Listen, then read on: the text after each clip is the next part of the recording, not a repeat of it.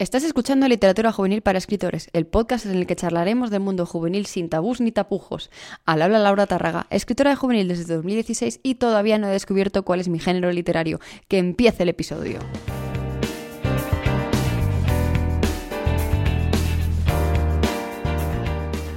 Bueno, otro día más aquí, otra semana más juntitos. Eh, ¿Te gustó el episodio de la semana pasada? ¿Te gusta que venga gente a hablar al programa? Pues espérate sentado porque se vienen una serie de episodios muy interesantes con invitados y invitadas muy interesantes. Pero vamos a centrarnos en el episodio de hoy. Y es que vamos a hablar de las bases para empezar una historia. Y es que si no lo sabes, una historia se puede empezar de mil maneras diferentes, de verdad. Hay quien no planea absolutamente nada y se lanza sobre la página en blanco sin temor a lo que pueda surgir. Hay quien necesita tenerlo todo planeado antes de empezar. Y hay otras personas, como yo, que necesitan tener una base para después lanzarnos al vacío sin paracaídas, pero con una colchoneta, claro está, que, con, que son nuestros pequeños apuntes. Empecé siendo de los primeros y poco a poco he intentado coger experiencia de los segundos para acabar siendo de los terceros, así que bueno, todo puede evolucionar en esta vida, es el grow up de los personajes al fin y al cabo. Así que hoy te quiero hablar precisamente de esto, de cómo me organizo yo antes de empezar a escribir una historia. Para ello te voy a poner tanto ejemplos de mis propias novelas como de otras que haya leído para que sea un poco más fácil de comprender, ¿vale? Lo primero y más esencial es escoger un género en el que te sientas a gusto. Porque puede que te guste mucho consumir literatura fantástica, pero a la hora de escribir no lo disfrutes tanto. Por ejemplo, a mí me encanta leer histórica, pero soy incapaz pero incapaz de escribirlo. Me siento mucho más cómoda en otros géneros literarios, sobre todo en aquellos que no sé cómo se llaman todavía o que no tienen nombre todavía. No sé si me explico. Entonces, ¿qué hago? Por ejemplo, mira, en Entrevidas me inspiró mucho la Segunda Guerra Mundial para crear eh, una guerra similar, pero que no tiene nada que ver. Es mi forma de meterme en histórica, pero sin hacerlo de verdad. Por eso te digo que no sé cuál es mi género literario, hago un poco lo que me da la gana. Eh, también es muy importante que tengas en mente la trama, o sea, lo que va a ocurrir a lo largo de una novela, aunque sean pequeños trazos que más adelante ampliarás. Puede ser algo sencillo, como mm, por ejemplo, chica se marcha de casa, explota una guerra y tiene que sobrevivir. Ya te encargarás de los detalles más tarde. En mi caso, con el imperio del sueño tenía claro que la base de la economía iba a ser el mercado de los sueños, y a raíz de eso empecé a pensar en la situación de Joana, chica pobre con ciertos asuntos que tiene que sobrevivir robando sueños. A partir de esto ya fue surgiendo el resto de la trama. Por eso te digo que no tienes que agobiar con el tema de tener la trama asimilada y perfectamente colocada. Cuando yo tengo estos asuntos claros me suelo preguntar, ¿qué aura quieres transmitir, Laura? Me ayuda mucho en estos casos buscar tres, palabras que resuman las emociones y sentimientos que quiero contagiar al lector. Por ejemplo, vas a ver el popurrí que me vino a la cabeza con Infortunium, porque quería diversión, tensión y sufrimiento. ¿Que lo haya conseguido o no? No lo sé. Muchos de mis lectores me dicen que sí. Eso tendría que decirlo cada uno. Pero el caso es que es una de las partes más divertidas de las bases para empezar una historia, porque en realidad es cuando empiezas a pensar ya en la cáscara, en todo lo que va a ir dentro de la historia. Cuando tengo estos tres puntos asentados, abro mi libreta de planificación y anoto tres, anoto tres listas que para mí son indispensables a la hora de empezar una historia. La primera es la lista de clichés, tanto los que quiero evitar como los que quiero añadir.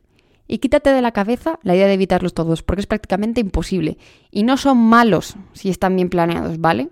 Lo único que pasa es que están muy mascados, es que los hemos visto en todas las historias de toda la vida. Te voy a poner un ejemplo para que lo veas claro. Cualquier novela de Federico Mocha, Mocha, Mochia, Mocia, Mocha, no sé cómo se pronuncia, lo siento italianos, trata el romance con una serie de clichés.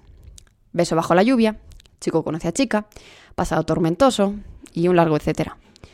Casi todos estos tropes los puedes encontrar en las novelas románticas y juveniles, y por eso es genial encontrarte algo diferente con las mismas bases de clichés.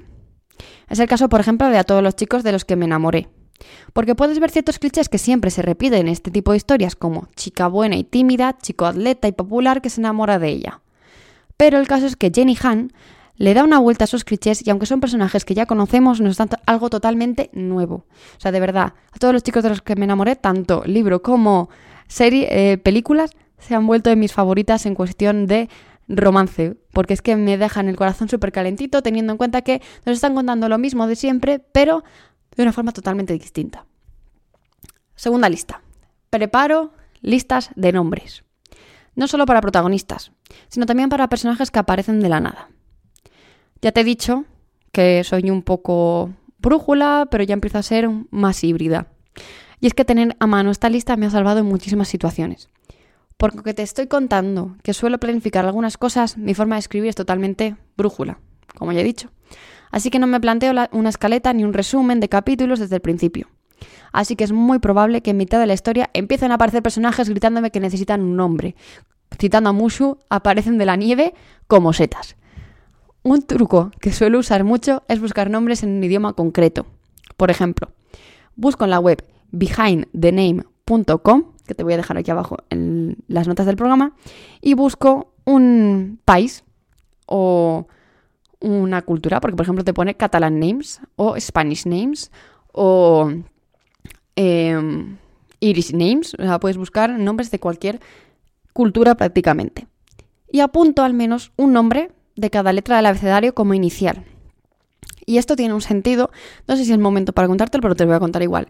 Y es que me pasa mucho cuando estoy leyendo novelas que si dos nombres empiezan por la misma inicial, me cuesta mucho diferenciarlos, a no ser que sean nombres muy diferentes en, en, en largo, en largo del nombre. Si es un nombre muy largo o muy corto, pues ahí los puedo diferenciar un poco más. Pero si se parecen muchos, me armo un cacao y al final no sé quién es quién. Entonces, como sé cómo soy, y para empezar soy yo la que no sabe distinguir a sus propios personajes, pues imagínate el lector. Así que me pongo un nombre de cada letra del abecedario ya tengo 26, son las letras del abecedario, no me matéis. Nombres diferentes que puedo usar para la novela en cualquier momento, tanto de chicas como de chicos, incluso neutros. La tercera lista es la de ideas, que estoy pensando que a lo mejor debería ir incluso antes que la trama que he anunciado antes. Porque aquí me dedico a escribir todas las ideas que he ido recopilando en mi cabeza para esa historia. No sé tú, pero como a mí estas ideas me vienen en los momentos más inoportunos, es decir, en la ducha o a punto de dormir, tengo el blog de notas del móvil hasta arriba de anotaciones. Así que este es el momento de colocarlas todas juntas para ir desechando las peores, las más aburridas o las más manidas para dar paso a las buenas. Si tienes problemas con este apartado, te voy a dejar en las notas del programa el artículo de Gabriela Campbell Cómo convertir ideas mediocres en ideas extraordinarias, porque a mí me vino genial durante un bloque escritor de la leche. Por cierto, ahora mismo estoy en un bloque escritor, pero bueno, seguimos adelante. Sé que a lo mejor te he llenado la cabeza de información, así que solo quiero decirte una última cosa para terminar con estas bases. Escribe la historia que quieres leer. Es tan sencillo como eso. Si encuentras una necesidad, llénala porque si tú tienes esa necesidad, es muy probable que haya más personas que también la tengan. Este punto es importante porque disfrutarás del proceso de escritura y es que para mí lo más importante de escribir es pasármelo como una nana. Y si escribes sin motivación, sin enamorarte del proceso, es posible que abandones la historia y no la consigas terminar. Y hablando de terminar, ya va siendo hora de cortar la conexión por aquí. Pero antes le llega el turno a la lectura recomendada de la semana, y hoy me gustaría hablarte de El Valle Oscuro de Andrea Tomé, publicada por Plataforma Neo una historia basada en la Segunda Guerra Mundial. Pero espera, espera. Antes de que me digas que ya hay bastantes historias de la Segunda Guerra Mundial, que ya has hablado de los clichés y de que bla bla bla bla. Solo vengo a decirte que está ambientada en Japón y desde un punto de vista muy diferente. Realismo mágico y un estilo muy cuidado. Recomendadísimo, de verdad. Dale una oportunidad. Espero que te haya servido este episodio de asentar las bases para empezar una historia. Además, te cuento que si te suscribes a mi newsletter recibirás un planificador de novelas interactivo para que puedas empezar este manuscrito que está en tu cabeza desde hace mucho tiempo. Todos los enlaces aquí abajo, ya te lo he dicho. Te recuerdo que puedes seguirme en mis redes sociales, suscribirte al programa y que si compartes el podcast para llegar a más gente te querré muchísimo. Ahora sí, nos escuchamos la semana que viene. Adiós.